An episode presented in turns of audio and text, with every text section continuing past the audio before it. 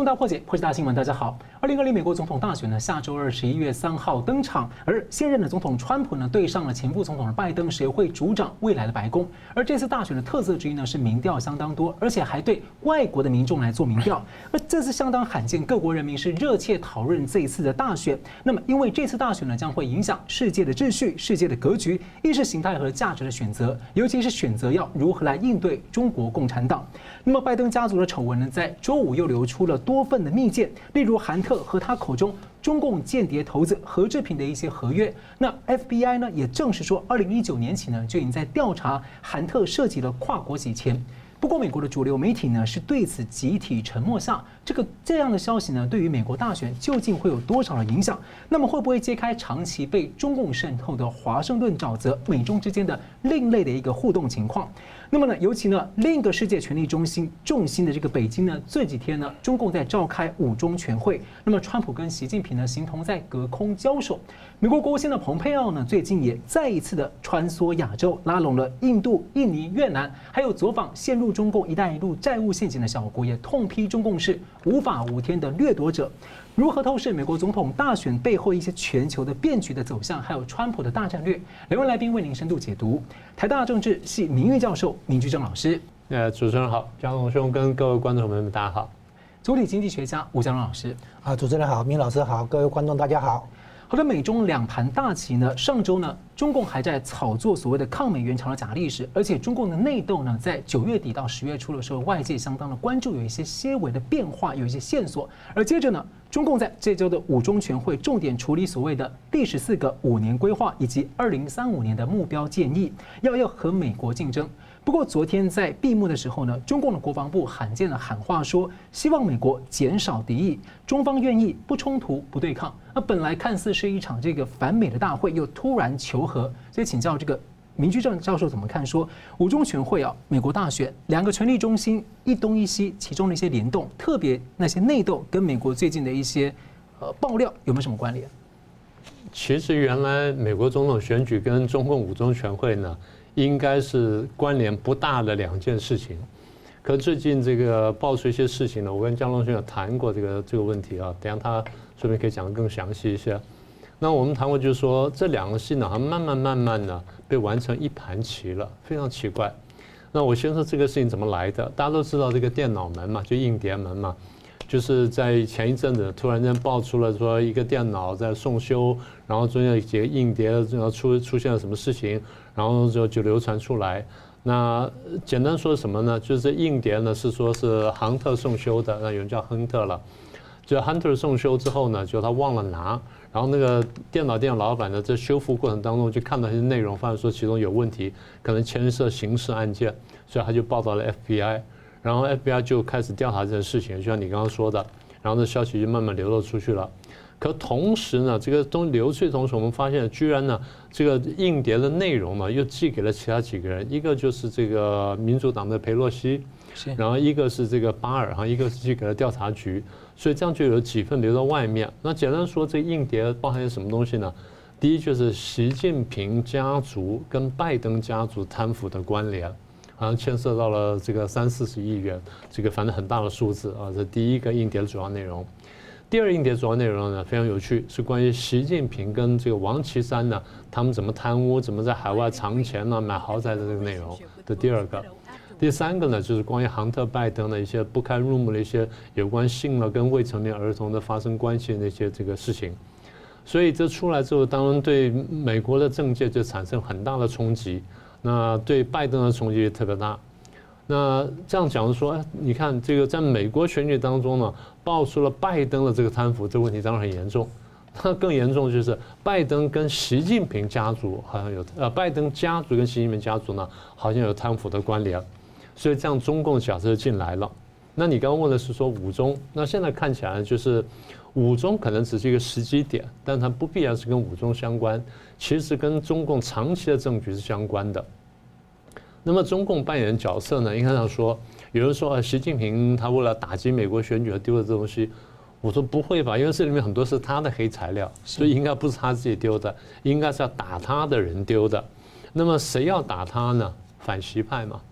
我们过去不是讲，我们说从二零一三年中共开始这个呃，习近平开始主导，用王岐山这个出来当中纪委去打击这些贪腐的时候，我们说当时主要目的呢不是贪腐，只是以贪腐为借口进行派系斗争，所以这样就引发了很多这个反弹，然后就慢慢凝聚成了这个反习派。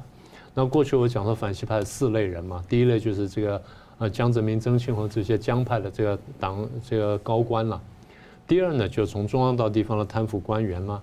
第三是经商的太子党或太孙党啦。第四是军中的反习派。所以这些反习的这些人呢，分成四支呢，但是不一定团结起来，但他们会平行行动或配合行动。所以而且他们的行动呢不止一次啊，从二零一七一三年搞到现在搞了七年。那过去都没有成功，那现在呢，好像就是再度出手了。所以我们的判断就是说，长期以来呢，反习派一直蠢蠢欲动，找各种机会。好，那这一次呢，有一个相关的人出来，叫做薄甜甜，他的角色呢，跟他身份还不是百分之百确定。但如果真的像外界所说的啊，他是薄熙来的一个女儿，然后他出手了，丢了这东西出来，现在生命受到威胁，然后他这请求保护什么等等，那这个事情就慢慢就连得更深了。那么我们说的意思就是说，其实中共是有动机去搅美国的这个选情。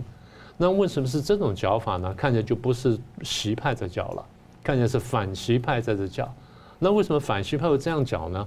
我们刚刚不是说了吗？反西派在过去七年当中呢，用了十二三招呢去对付习近平都没有成功啊。比如说香港问题啦、武汉肺炎啦，或者说这个南海冲突啦，或者说什么问题啦。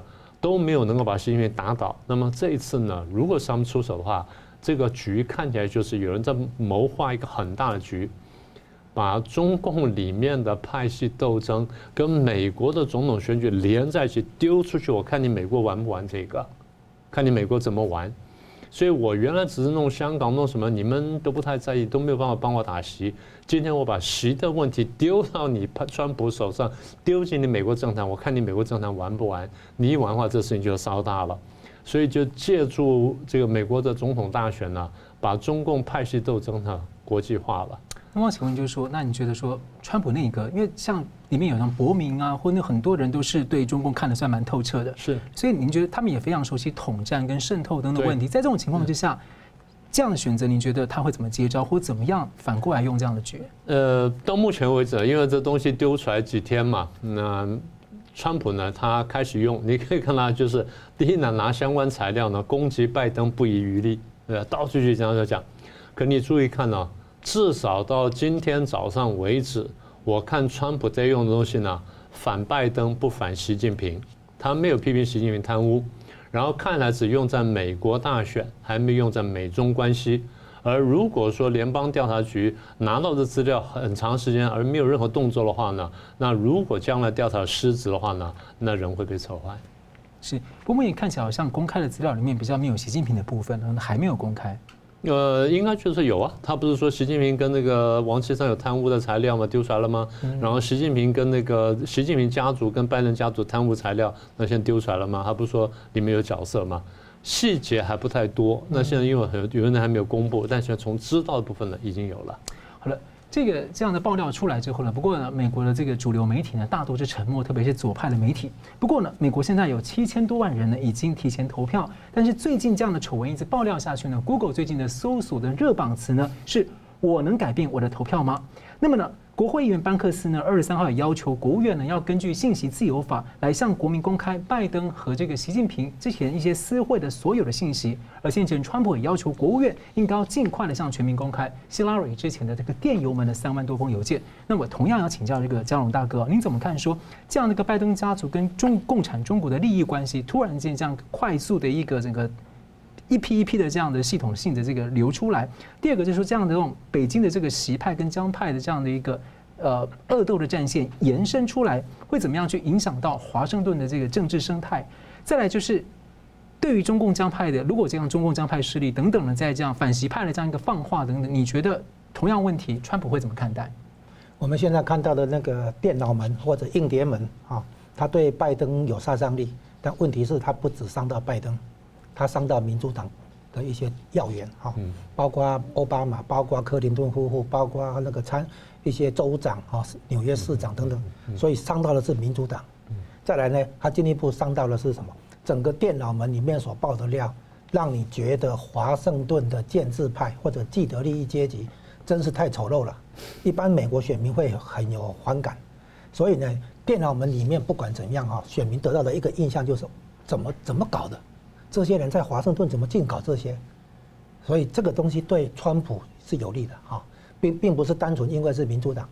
然后呢，呃，我们知道哈，我插这个插播一下，就是美国有一些大型的私募基金，还是一些华尔街投资银行的一些呃重要的基金哈，投资基金，他们在中国大陆有业务，还钱还在进去，还不想撤出，因为他们在那边经营了政商人脉。是。那政商人脉里面呢，他们呃因因为还不想撤出来，所以他们的捐献主要是捐给拜登，啊，不是捐给川普。然后呢，很妙的是。他们也捐给少数几位共和党的参议员。嗯，那我讲这个的原因是什么？因为啊，他大概捐的，比如说可能三到四个人而已。如共和党的那个领先优势大概也就两三票，好，超过五十五十以后，大概五十二、五十三。如果能够挖走，在紧要关头能够挖走三票，那就是说让共和党有三票跑票，是共和党在参议院的控制就瓦解。是。这个才是他着眼的，所以我们看到他这个政商关系还有利益输送这个布局，的确是中共这边想要去影响美国的那个局势哈。那这里就会很有趣，就是川普对中方施加压力，希望撕裂中共。然后呢，你可以你会看到中共里面有西派、反西派啊，对不对？或者以江派为首的反西派哈，可能还包括其他派系。然后呢，这个反反西派呢，现在被逼到最后，可能要就是抛出这个绝密的那个材料，因为这个材料很私密，所以呢，别人无从证实哈，一开始无从证实。可是有一个办法可以间接证实，因为审判者不是法法院法官，审判者是选民。很像美国陪审团的概念，就是你们把东西亮出来以后，这个第三者来判断说哪边说的是真的，比较真的，所以这个是一个可信度的竞争，看看谁讲的话有可信度。如果朱利安尼这边、川普这边讲的话被选民认为比较有可信度的话，那他们讲什么以后选民会相信，对不对？然后呢，对方就是拜登那边、民主党那边讲的话，选民就不信了。所以这个爆料过程中的竞争哈，是在比谁比较有可信度。所以通常的操作方法是这样。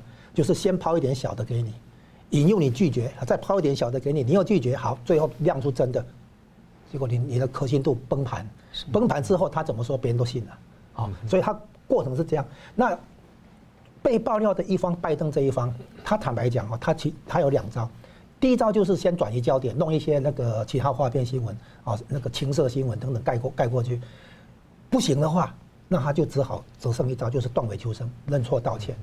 问题出在他有风险，就是他认错道歉之后，如果又被爆料，人家说好好，你很虚伪嘛，对不对？所以他必须等对方的料爆的差不多，子弹打光了，他出来认错道歉，后面没事了，那事情就会消下去，新闻会退潮嘛，哈。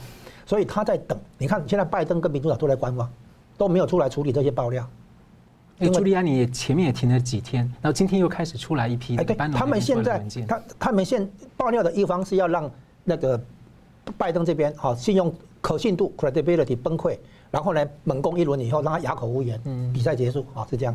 那拜登这边的话，就是要等等等到一个你差不多都子弹打光了，你没有后面没有更大的料了，对不对？那他出来道歉认错啊，然后呢，这个让新闻退潮，故事就就就结束。所以你会看到现在拜登的反应是典型的，就是在观望，因为他知道事情不好了啊，他们抓到一些材料。可是他必须等对方的子弹打得差不多了以后，他才出来认错。那我追问一个问题啊，因为川普一直说他要抽干华盛顿的沼泽，这个事情跟华盛顿沼泽看起来盘根错节啊，那么多的利益关系，等于是中共蓝金黄的招数，跟美国华尔街等等的，其实就就很多的迹象出来了。其实放出来是有风险的，因为很多人这样干。这样的话，你觉得川普有这样决心去处理，他会看待怎么样？怎么看待这个材料？他怎么采取行动？我本来是到第三题才要讲的，不好意思啊。那个就是说，川普对中方加压力，然后要撕裂中共，于是你看到习派反习派，那没想到这一次的爆料效果上是反过来，等于中共对美国加压力，让美国这边出现川派、川粉跟川黑，哦，有没有有没有发现这个很妙？现在美国内部乱成一团嘛，哈，所以我们等一下再来详细解读美国这个建制派的这个清洗问题。好，好了，精彩的片段我们等下回来继续讨论。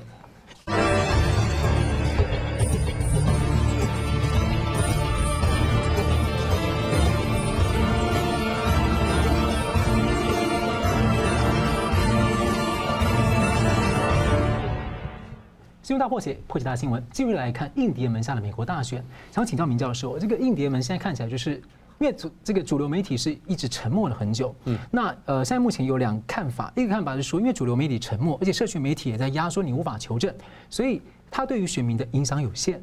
但另外一个看法是说，因为主流媒体还有这个社群媒体的限制，反而。在这个过程中，让选民更怀疑说：“诶，为什么你们这样做？”所以让选民更多的疑问，所以可能在酝酿一个更大的后事。那我们最近看到有陆续有三份民调开始出现，川普似乎有这个呃微幅领先的状况，但都在误差的范围之内。所以想请教一下，可以帮我们解读一下，呃，怎么看美国民调，还有这个印碟门对大选影响？那我先说民调吧，哈。那你刚刚提了几份民调呢？的确，那个差距很小。呃，大概第一份川普领先民调呢，才领先百分之零点八，一般我们说误差是三趴，所以不大于三趴，我们认为说其实是没有差别的。但是毕毕竟代表说他好像过去好像输很多，现在慢慢至少到差不多拉平的地步啊，这是第一第一个观察。第二个观察就是我们的确看到了美国媒体有点转向。那么前面你说他沉默了一段时间，那现在已经陆陆续续开始去讲这个问题了。啊，比如说《华尔街日报》开始报道一些，那甚至连这过去很左的，然后很很黑川川普的《纽约时报》呢，现在开始讲一些一些东西了。不过在讲这东西，我倒想把大家的眼光再拉开一点点哦。我们看见就是，其实美国社会呢，它是一个逐步在分裂的社会。那么这一次大概变得更严重，大家都怪说啊是川普把它搞起来的。其实大家有没有想到一件事情？在过去很长时间呢，因为美国社会是一个逐渐左倾的社会，逐渐左转的社会。这我曾经在别的地方谈过，我就几句话说完了。呃，世界上有个叫做国际共产主义运动，叫国际共运。国际共运跟反共运人的斗争呢，一两百年，从一八多少年打到现在，两百年左右了。那么这一两百年当中呢，那共运也好，反共也好呢，双方都有起伏。比如说，共运兴起的一个呢，就是这个第一次大战结束到第二次大战那个时候，然后慢慢开起来。等到希特勒被打下去之后呢，国际共运一副大幅跃升，然后苏联跟东欧呢，八个共产政权出现，世界各国各地出现共产政权，所以那个时候是国际共运最昌盛的时代，这是黄金时代。到了一九八九这个六四事件爆发以后呢，国际共运一蹶不振，因为一下子三年之内呢，东欧的加上苏联跟蒙古呢，十个共产政权瓦解，所以大家有个错觉说，所以共产主义呢灰飞烟灭。国际共运不是这样看的，真正的共产党人说，我们现在是处于革命的低潮，所以我们要想办法这个培植实力。第一呢，我们要隐蔽；第二呢，我们要出去宣传；然后第三要统战。然后宣传统战针对什么呢？针对两个目标。第一呢，全世界的宣传机构、大的媒体跟重要刊物。第二呢，全世界教育机构，包括这个从高中至少高中到大学，甚至可以往下扎根就更好。所以各位看到我刚刚讲的是这个是全世界的一个范畴。那如果它单独单独落在美国来看的话，这现象很明显，也就美国社会开始左转。那这个左转呢，既表现在社会上面，也表现在教育当中，还表现在政治上头，对不对？所以现在我们看到说，美国社会在左转当中，川普这批人叫新保守主义者或新保守主义派，他们看见左转倾势，非常担心，想把它扭回来，在扭的过程当中被大家看见，所以分裂了。他说啊，你把社会搞分裂了。不是，原来你把社会搞左转，然后把大大家带上坏的路的时候，人家把它拨乱反正的时候，你为什么批评人家呢？其实这样的左倾过程其实大约有三四十年的时间，很长时间，很长时间，很长时间，而且它是个全球范围的，所以常常低估了说国际供应的影响。那么我刚刚讲就是在这左倾过程当中呢，其实媒体也左倾了，所以才川普一直强调说要尊重宪法，还有立国精神。对的，对的，所以他是力挽狂澜，想把它弯过来。可是这个人因为那个。样子不太讨人喜欢，然后讲话那个德性啊，人家很讨厌。我常讲说，如果他是雷根的话，他早选赢了。是不是啊？就因为他那个德性，所以大家不喜欢他。可你平心而论，他的政策方向是对的。所以我刚刚讲，就是说主流媒体呢，长期以来呢，对这种右倾的保守的还是不喜欢的。而川普了、彭斯了、蓬佩奥，他代表就是兴起的这种右倾的保守的这个力量，所以他们左倾力量当然会打他。那现在最后讲的是民调了，所以民调我就我就觉得说参考用啊，不能太过认真。是，那我们再追问一下，就是硬碟门讲直接一点，有可能翻转选情吗？或者说它其实只是一个只是一个最后一根稻草，本来就已经有那样的钱流，您怎么看？应该说这样杀伤是它有杀伤力，就像刚才江龙兄说的一样，它有杀伤力。但是呢，因为中间经过疫情啊什么干扰呢，所以杀伤力是有限的。他如果早个大概一个月出来，或再早一点的话，那杀伤力非常大。所以现在有点像是信者恒信，不信者恒不信。但是我们说，就除了印碟门之外，还有别的因素会影响这个选情的。一个就是这武汉肺炎在美国会不会再次爆发？然后第二个经济冲击，第三对失业率的冲击。当然，最后大家选的还是川普跟拜登。大家认为说谁更能领导我，谁更能领导美国？大家在想这个问题。是，那我同样问题请教这个江龙大哥来补充。在另外一方面就是说，这个丑闻爆发之后，舆论的另外一个热点呢是说，白宫可能会在如果川普连任的话，可能会有人事异动，而且被点名的是几个大将，像 FBI 的这个联邦调查局长瑞伊，还有国防部长艾斯培，这些都是川普的大将。为什么他们会被点名？他们不一定会被换，啊，但是媒体会可能想要推波助澜，啊，是这样子的。那首先讲一下民调是这样啊。如果川普的民调啊跟拜登接近的话，所谓的处于误差范围的话，那么票开出来，我大胆预测一定是川普大胜。为什么呢？因为川普的支持者哈里面啊那个共和党的这个原本的支持者就算了，因为光光是共和党的支持者还不足以让川普赢嘛哈。川普会赢是因为他也争取到原本属于民主党的票，但是被川普争取过来的，叫我把它称为社会底层啊，那英文叫做 white trash。就是白乐色，那七个字叫做白人男性低学历啊。那这一批选民的话，原本是照理说是民主党的，但是川普的政策诉求把他们感动了。川普的一个诉求就是要那个对付非法移民，好，非法移民抢走这个社会底层的工作机会嘛。所以他不惜在墨西哥边界盖围墙，预算不过他可以闹到联邦政府关门。他这样去年一月份嘛哈，那这个动作让社会底层的选民看懂了，这个人果然是我们的人，他。为了给社会底层的这个就业机会努做努力啊，不惜闹到联邦政府关门，然后对中国打贸易战，也是要把制造业迁回来啊，或者说这个增加这个社会底层的这个制造业的就业机会。那所以呢，这个社会支持来说的话，川普啊争取到这个部分的支持，这种选民恰好都很多成分哈，很大成分是隐性选民。第一个，他们啊知道主流媒体都在穿黑嘛。所以第一个呢，他抽样误差；第二个呢，他隐性选民没有实话实说；第三个的话，那他可能就不去投票。嗯，那当然现在这个情况不一样，可能还会去投票，他不跟你讲，对不对？所以呢，那个民调的那个误差还有一个严重的东西就是拒答率。很多川普的支持者哈，听到这个民调电话以后就摔电话了。嗯，那这种，因为他们自己说打一百一百通电话出去，有效样本大概只有三十份，甚至于二十份，所以拒答率是非常之高。而且拒答率里面啊，有些人纯粹是因为懒得回答那些那么多问题，可是有很多的确是川普的支持者摔电话。那如果是这样子的话，合理估计哈，你把就是说拜登的领先幅度，你至少扣掉百分之十再说，因为这个拒答率里面有很多都是川普支持者，他不跟你讲，是对，所以你如果你把川普的领先幅度在个位数以下的话，其实他都输了。啊，那你现在说拿到平手，那是川普大胜了，哈。这是有关民调的解读，就是说你必须明白民调的技术。我是说民调没有造假，如果民调造假，那就不用说了啊。叫民调按照他的程序去跑，然后呢，很可能他抽不到川普支持者，抽到的话也碰到隐性选民，或者被拒答。所以你出来的数据里面就是哦，拜登领先，其实川普的这边的支持度被严重低估。我再追问一个问题啊，最近看到这个民主党的一些不管是议员也好，或者市长也好，特别是出现在摇摆州的，都陆陆续续的开始这个。表态说我要第一次投给共和党的川普，还是？所以您怎么解读这个现象？是民主党过过度左倾，还是怎么回事？民主党的过度左左倾，像你说的，有助于这么这一件事情，因为很多人是要在中间，你可以中间偏左一点，偏右一点。但是因为这个民主党这边因为要争取极左那边的票，才推出贺锦丽嘛。那这么一搞了，然后呢，拜登本本本身比较中间偏左嘛，所以他搭配一个贺锦丽是极左的嘛。那可是很多人是比较中间偏右的，可能就还是中间的话，可能就不接受这样的一个民主党嘛，哈，这样子。那我呼应一下明老师刚才提到了一个问题啊，就是啊，在全球化之下啊，美国社会那个贫富差距恶化嘛，啊，社会出现分裂嘛，啊，那中产阶级没落叫 M 型化嘛，对不对？那这里面哈是这样，资本主义有一个内在循环，就一开始的时候啊，那个共和党的经济思维，右派的经济思维，啊，就是尊重市场机能。那个对企业友善啊，那财经政策这样走的结果，经济向上走，对企业有利嘛，对投资都有利。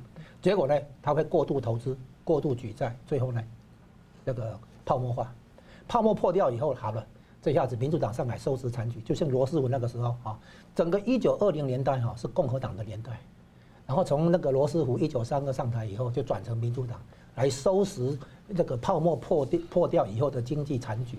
那那个时候就会强调这个为社会底层、为就业机会讲，呃，这个酌情路线上来了，一直进行到什么？从一九三二到一九六八，甘乃迪、呃，尼克森上来为止，那个长达三十六年是民主党的时代啊。所以你会发现，这这个一九三二到一九六八三十六年，对。然后从一九六八到二零零八，这是共和党的时代啊。然后你会发现，大部分的总统选举是共和党赢啊。但在民主党的时代的话，大部分的选举是。民主党赢，共和党只九次只赢两次，就是那个艾森豪那个两次，啊，所以九次选举赢两，呃，民主党赢了七次啊，你可以说这是民主党的时代。从一九六八到二零零八小布希下来为止，这四十年里面，啊，那个民主党赢了三次，就是卡特一次，克林顿两次，其他全部是共和党赢，所以你可以说这是共和党的时代。那即便克林顿自己的话，他的经济思维是共和党的思维，他用了那个联准会主席是共和党的嘛，格林斯潘。好，所以你会发现有一阵子整个是右倾的经济思维，最后泡沫破掉，转成左倾的起来，左倾了起来，到最后呢，财政透支，通货膨胀又换共和党上来，就这样一个大循环。所以我们现在看到的这个循环是政策要开始向底层扭转，因为之前的这个资讯通讯产业革命就是九零年代，啊，个人电脑到到那个网络，对不对哈？到手机这个整个起来，这个泡沫呢泡破掉嘛。破掉以后，现在照理说就是要针对社会底层的，而不是针对社会精英的那种政策路线出来嘛。然后川普就是把民主党的这个本来这个这个戏本来是民主党的戏嘛，叫川普抢过来嘛。对，好，那所以你会看到这个全球化之下出现了原本就有的社会分裂，然后社会分裂以后，现在造成诶川普跟民主党之间的矛盾。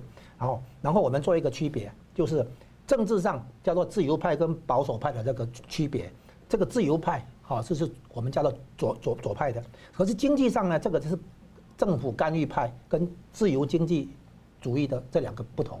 所以政治自由的话是是那个左派的，经济自由是右派在讲的。是，所以有的人会搞混。对，所以我们会发现，目前美美国的确陷入这些困境。还有相关的丑闻跟这个美国大选呢，对于美中关系还有大选会有什么样的影响？我们稍后回来。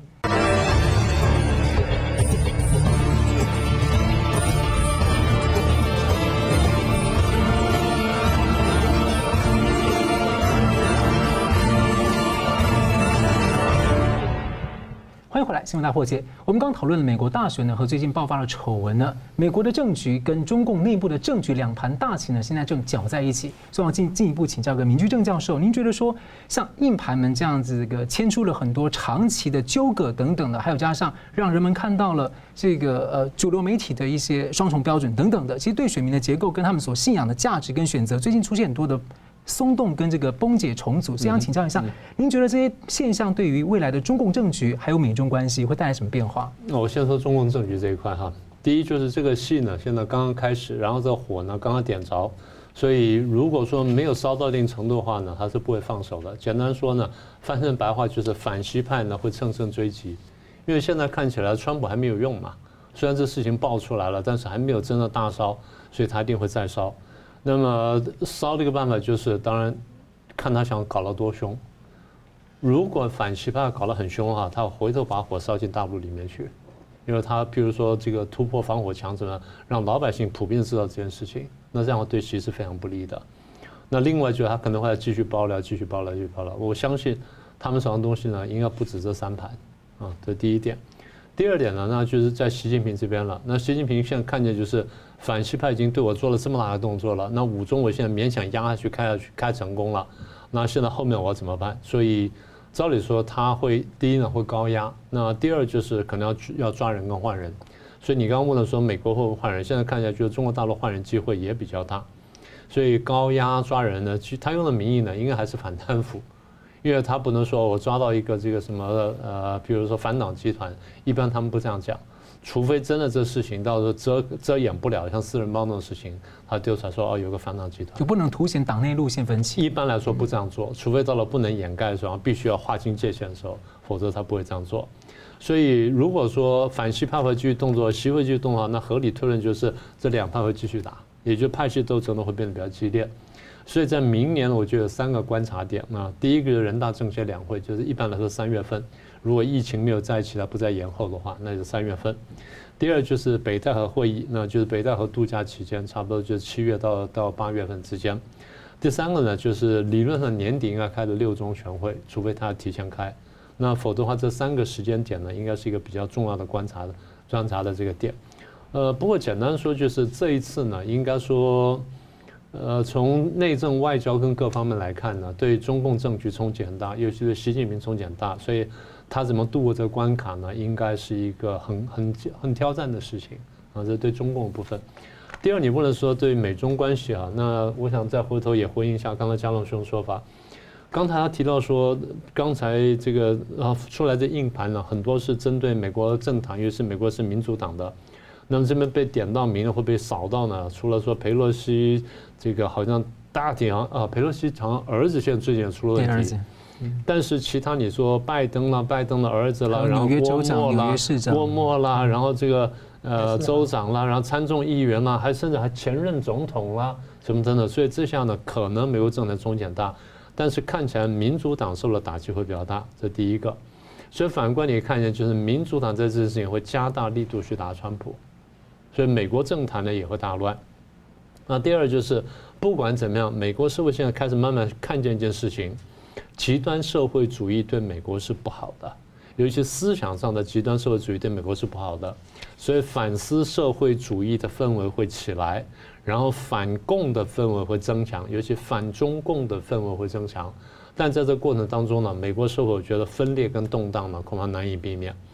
然后中共的美国呢，偷窃科技呢，恐怕第一会不会更加注意，然后很多大公司会被挑出来直接去问说，那你上次在这边作证，你说没有，那现在我们再问一次，我们有新的证据，你再说是到底有没有，然后你要怎么办？而且我们在贸易战当中，我们是有条款上特别讲这一点的，你为什么不拿出来用？所以科技的问题，然后中共对美国的渗透的问题，中国美国统战问题，像合统会什么的，像类似的团体呢，会不断的被揪出来。然后中共在美国的大外宣呢，在很多地方会被斩断啊，比如说更多的孔子学院会关啦，当然说今年年底要关，但是我猜不一定关得干净，那可能会再继续关，或者类似动作呢会被停下来，然后会有更多的中共的外围统战组织呢被人家指认啊作为外国使团，所以也就是美国内部呢对于这个清理中共渗透的部分呢会加大力度。好，那这个这个问题就是美中贸易战。美中贸易战呢，在没有意外情况下呢，大体还会维持这个协议，大体会维持协议。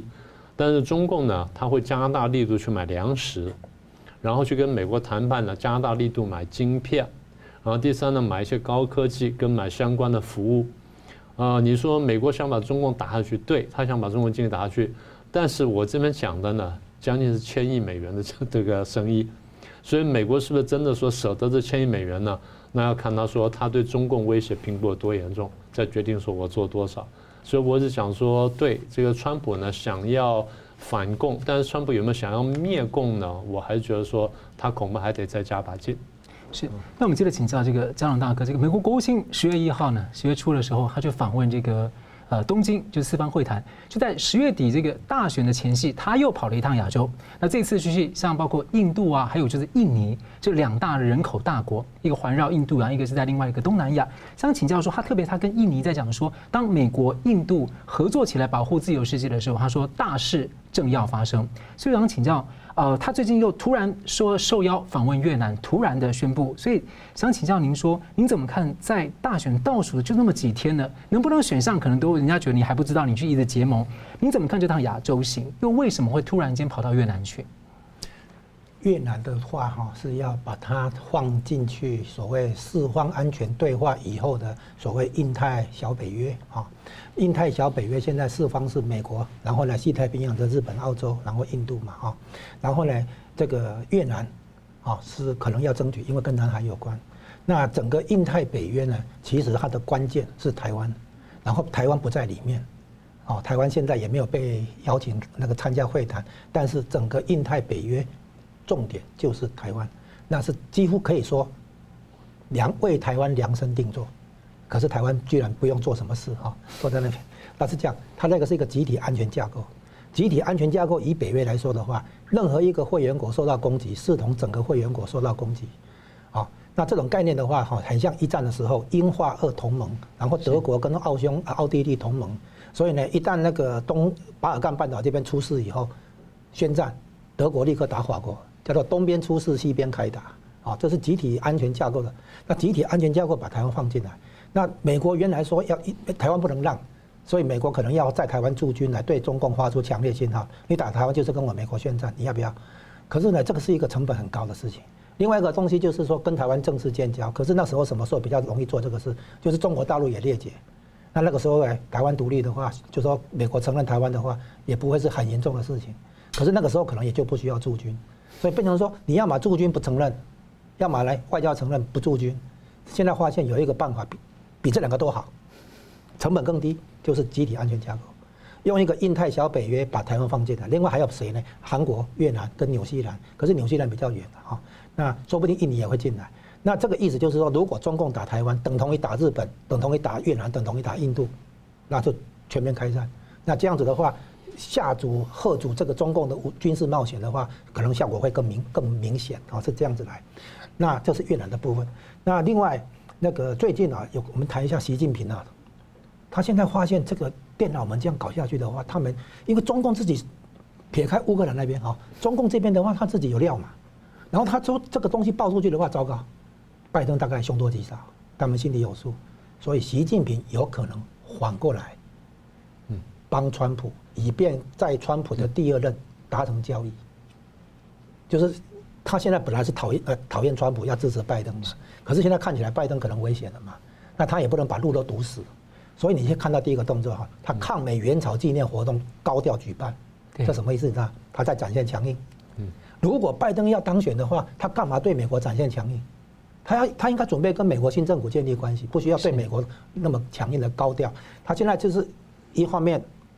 对美国高调，另一手呢，他增加对美国的购买，农产品啊，还有其他，然后呢，语外大外宣的语调放软，其实就是在跟川普说还可以谈，对不对？就是一方面一手硬一手软，这不是针对拜登的，这是针对川普连任的，所以合理估计，习近平这边看这个局面，大概觉得川普会赢，是啊，拜登大势已去，然后呢，这个就是说我们说中共的话，我们用他的政治斗争，我们把它形容为权力斗争。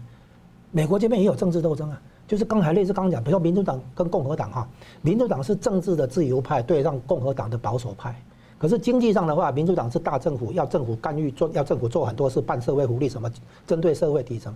那共和党的话呢，要政府小政府嘛哈，叫叫经济自由主义，要政府尊重市场机能，尊重个人，少干预。只只干一件事，就是国防工业啊，是就共和党这样管。那我们现在看到美国也有自己的政治斗争，那是这是因为全球化之下造成的嘛啊？那这个全球化是在川普上来以前就发生了嘛，最后造成川普的崛崛起嘛。所以现在美国选民在问一件事情，就是川普的任务完成了吗？嗯，川普什么任务？川普没有当过参议员，没有当过州长，为什么美国选民选他？就是要他用华盛顿圈外人来整顿华盛顿的圈内人。因为现在你电脑门看到的是什么？是建制派华盛顿的那个既得利益阶层，这些老政客们腐败跟无能跟荒唐，所以这个电脑门的事情一直发酵的结果，美国选民说该整顿了，所以该把华盛顿的沼泽放水了，对不对？要吸干了，是这个意思。所以美国选民认识到这一点的话，川普是唯一选择，啊，是这样，所以你可以这样理解。然后呢，这个。刚刚提到了印度啦、印尼啦，这些是庞贝欧在组建啊一个对付中共的一个集体安全架构。是，然后呢，他其实美国并不是要把中共灭了，而是说他要中共遵守行为规则，尊重美国才是国际秩序的主导者。也就是说，中共在时机还不成熟，就向美国叫板，现在踢到铁板，就这样子。所以我想再简单追问一下，就是川普政府上任以来，其实很特一个特色是他的换阁员是相当的干脆的。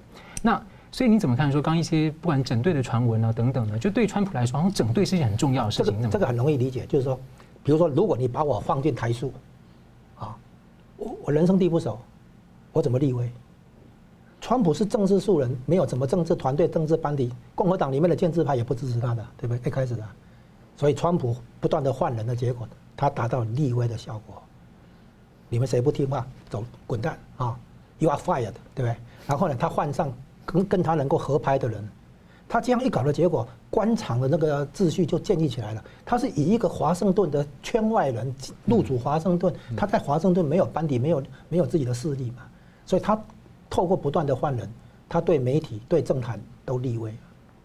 好了，节目最后呢，我们请两位用一分钟来总结今天讨论。我们先请明老师。啊，简单说就是五中全会要做中共政局跟美国政局呢完成一盘棋了。那现在看起来就是这事情还会发酵，所以对两边都有相当冲击。那如果没有意外的话呢，恐怕明年呢或今年今年大概剩下的两个月呢，到明年的第一季呢会有更大的风暴出现。所以我们大家还是谨慎以待。